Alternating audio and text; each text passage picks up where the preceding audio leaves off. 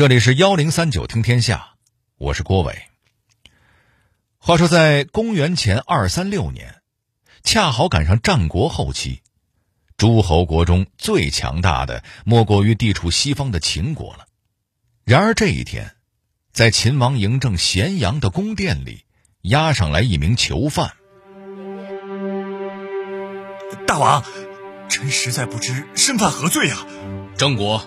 你作为韩国的奸细来到我国，游说我大秦的群臣修建水利工程，真正的目的是为了消耗我国的国力，让我们没有余力去吞并韩国。且慢，大王，请您想一想，水渠修建以前，秦国的关中地区年年旱季缺水，土地无法耕种，可是，一到雨季又会洪水泛滥，百姓无法安居，这没错吧？嗯，没错。在臣的水渠修建完成后。旱季能够引水灌溉，雨季能够泄洪排涝，关中地区如今已成鱼米之乡，这也是事实吧？嗯，是事实。所以，臣的水利工程对秦国是有百利而无一害呀。臣为秦国建立了造福万世的大功，臣有何罪之有呢？这言之有理。也罢，那寡人就赦你无罪。让你继续兼修我秦国的水利吧。各位或许还有印象，咱们中学历史课里都学过。刚才那个叫郑国的人呐，在秦国主持修建了一条连接泾水和洛水的水渠，这水渠后来啊用他的名字来命名，叫做郑国渠。自打这郑国渠竣工之后，一举解决了秦国多年的水灾问题，使得秦国日渐强大。最终成功统一了中国。说起来，水灾问题似乎是一个困扰我们国家的老问题了。从大禹开始，中国人民似乎就一直在跟水灾做斗争。在中国的历史书上，有明文记载的水灾，大大小小加起来有两千多次。再来看看今年，自打六月份以来，全国超过二百五十条河流都发生了洪水预警。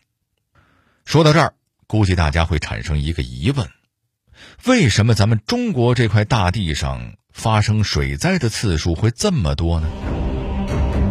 气候与地貌特征对洪水的发生会造成哪些影响？河流的水系特征又和洪水有什么关系？为什么有些洪水是由人为造成的呢？幺零三九听天下，郭伟跟你聊聊中国洪水的那些事儿。根据现在的科学研究，在全世界的范围内，有三个最容易洪水泛滥的地区，分别是印度的恒河流域、越南的湄公河流域和中国的长江流域。在中国的历史上，我们的两条母亲河黄河与长江也确实是多次发生过洪水灾害。那究竟是什么导致了洪水的发生呢？简单来说，它通常受到三个因素的影响，分别是气候、地貌和水系特征。咱们先来说说气候的原因，这个好理解。如果这一年气候湿润、降水量大，那么势必容易引发洪涝灾害。比如说今年就是因为太平洋的东南季风爆发，导致今年长江地区降雨增多，从而引发了洪水灾害。从古至今。人们一直在和这样的洪涝灾害抗衡，比方说，早在公元前三一六年，秦国的秦惠文王曾经派遣大将司马错从关中地区南下，一路占领了今天的四川和重庆等地。当时的四川地区啊，受到气候的影响，一到雨季就洪水泛滥，并不适宜人们居住。可是秦国辛辛苦苦打下的地盘，也不能就这么着放弃了，不是？那可怎么办呢？古人讲究顺天应人，既然咱们改变不了气候，那就只能从水利工程上想想辙。于是，在公元前二五六年，在位的秦昭襄王派了一个名叫李冰的水利专家去四川担任蜀郡太守。李冰到任之后，在水害严重的岷江流域兴修水利工程。成功解决了四川地区的旱季缺水、雨季发洪灾的问题。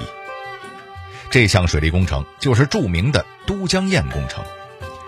靠着李冰的这项工程，之前不适宜居住的四川盆地，终于变成了今天大家都熟悉的天府之国。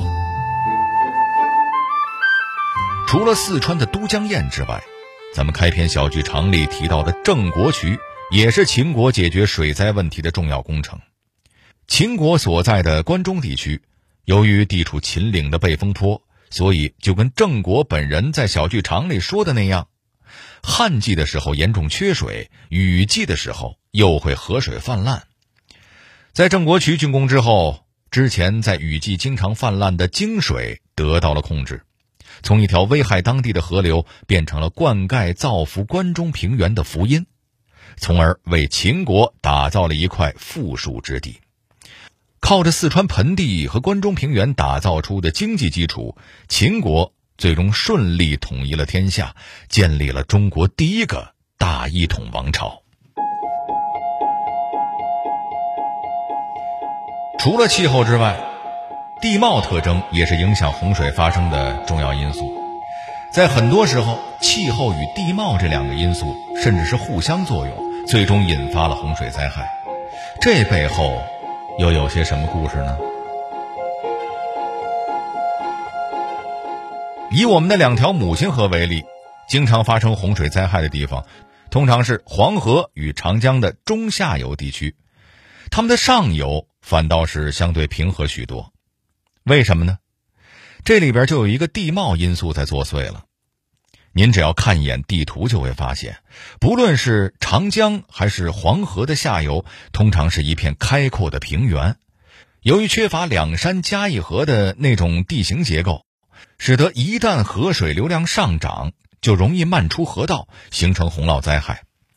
在历史上，黄河几次因为洪水发生而改道，都是由于这个原因。一条黄河。会因为地貌原因造成下游的泛滥，同样也可以因为地貌原因造成上游的富饶。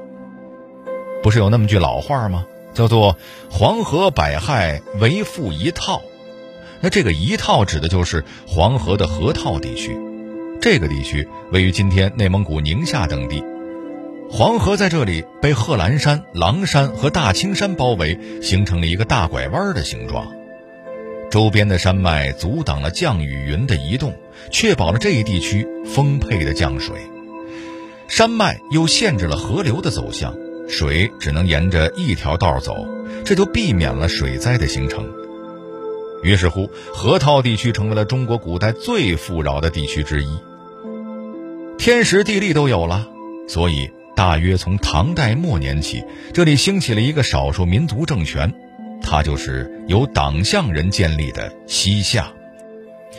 依仗着河套地区的有利地形和充沛的江水，人数并不多的党项人居然在这里建国立业长达近两百年，成功抵挡了同时期的强国北宋、辽国和金国的兼并，直到一二二七年才被无敌于天下的蒙古人所消灭。除了长江、黄河之外，一些地势低洼的湖泊平原周边也是洪水的高发地区，这里面最典型的就是洞庭湖了。在魏晋南北朝以前，洞庭湖还不是湖呢，而是一片沼泽平原。可是到了南朝以后，这儿一下就变成了一片五百多平方公里的湖泊。之后，湖水面积不断扩大，鼎盛时期，湖面甚至有六千多平方公里。是现在洞庭湖面积的两倍多，这种扩张速度就是洪水泛滥的结果。根据史书记载，从三国时期直到明代，洞庭湖基本上是每隔八十年就会出现一次大洪灾，之后这个间隔缩短为二十年。到了上世纪八十年代之后，洞庭湖甚至每隔三四年就要发一次大水。至于这里边的原因，其实也好解释。洞庭湖周边原先是一片平原，一旦水量增大，很容易就出现溢出扩散。到了近代以后，由于人口激增，长江上游被过度开发，植被遭到了严重破坏，使得随江水进入洞庭湖的泥沙不断增多。再加上洞庭湖周边的围湖造田，让湖水的蓄洪能力不断下降。那您说，一旦到了雨季，不淹这儿，它淹哪儿呢？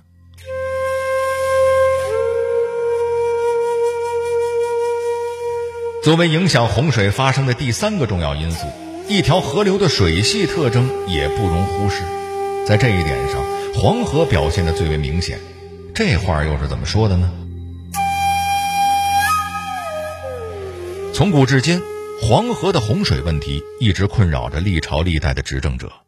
这里边一个很重要的原因，就是黄河有着独特的水系特点，那就是这条河的河水当中含沙量极高。这些河沙当中有一半被堆积在黄河入海口一带，每年能够形成三十八平方公里的陆地，还有四分之一被河水冲进了大海，最后那四分之一则是因为沉降等原因被留在了黄河中下游的河道里。那这留下的四分之一河沙大约有多少呢？差不多就得有四亿吨。这样的泥沙淤积量，使得黄河河床不断被垫高。逐渐成为一条地上河，本身就增加了洪水发生的风险。这还不算完，黄河中下游特殊的气候又会导致其他月份干旱的要命。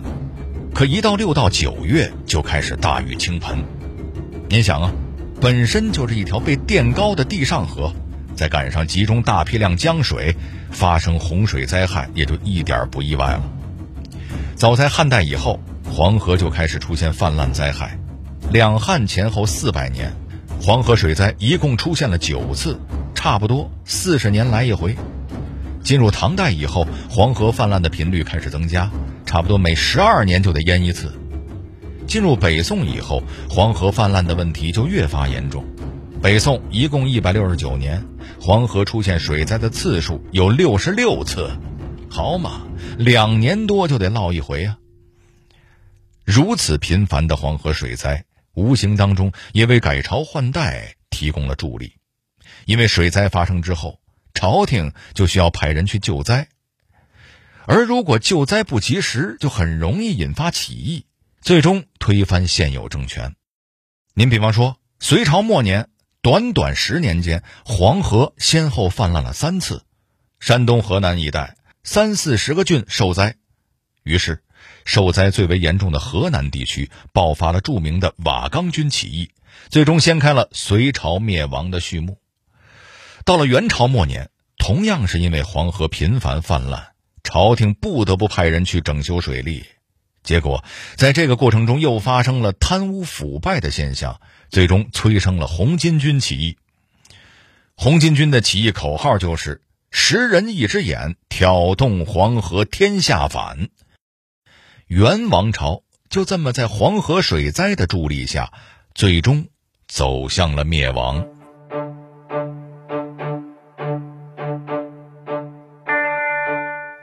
在古代中国，水灾的发生，除了我们提到的三个因素之外，其实还有一个额外的原因，那就是人为的干预。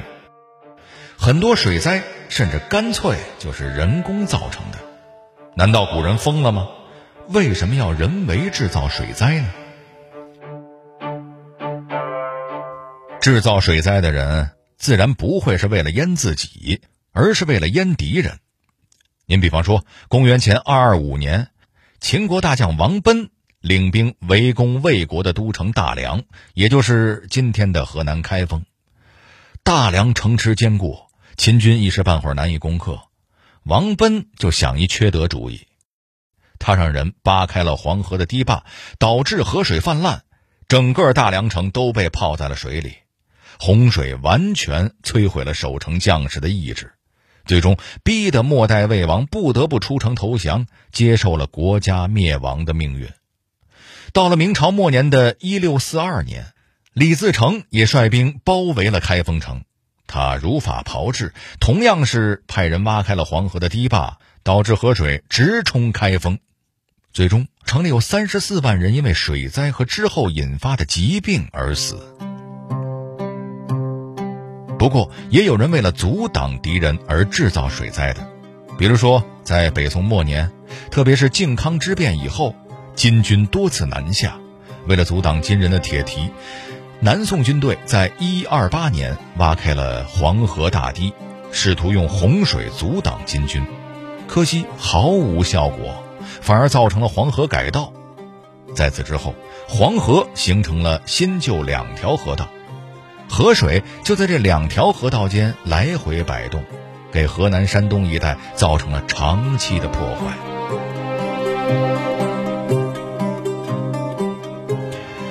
其实不光汉人用洪水阻挡敌人，到后来连少数民族政权也效法了这一招。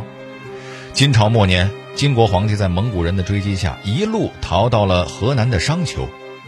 情急之下，金兵挖开了黄河堤坝，想用洪水阻挡蒙古军队。只可惜，金国人的水利知识不够丰富，洪水竟然首先灌进了金兵自己的驻地，导致挖堤坝的军队是全军覆没。在这之后，蒙古人索性将计就计，想引河水去淹没商丘。没想到，蒙古人同样对水利知识不够精通，加上商丘城地势较高。洪水居然在城边绕了一圈，流向了别处。虽然参战双方的目的都没能达到，可是他们这么一折腾啊，黄河下游的民众可就惨喽，大半个山东都被泡在了水里，造成的破坏甚至超过了蒙古和金国之间的战争。在气候、地貌、水系特征、人为因素的多重干扰下，中国的洪水不断发生泛滥。给我们的祖先造成了深重的苦难。不过，从另一个角度来看，洪水也给中国带来了许多意想不到的收获。您比方说，洪水的泛滥不断冲刷着许多河流的河道，进而使得长江与珠江等河流成为优质的黄金航运水道。另一方面，洪水也为中国制造着新的陆地。我们国家有将近百分之十的国土面积。都是由洪水泛滥带来的泥沙冲击而成的。总之，千百年来，洪水一直在默默改写着中国的历史。它也是一面镜子，反射着人与自然的关系，映照着一个政权的执政能力，甚至可以预示着一个时代的走向。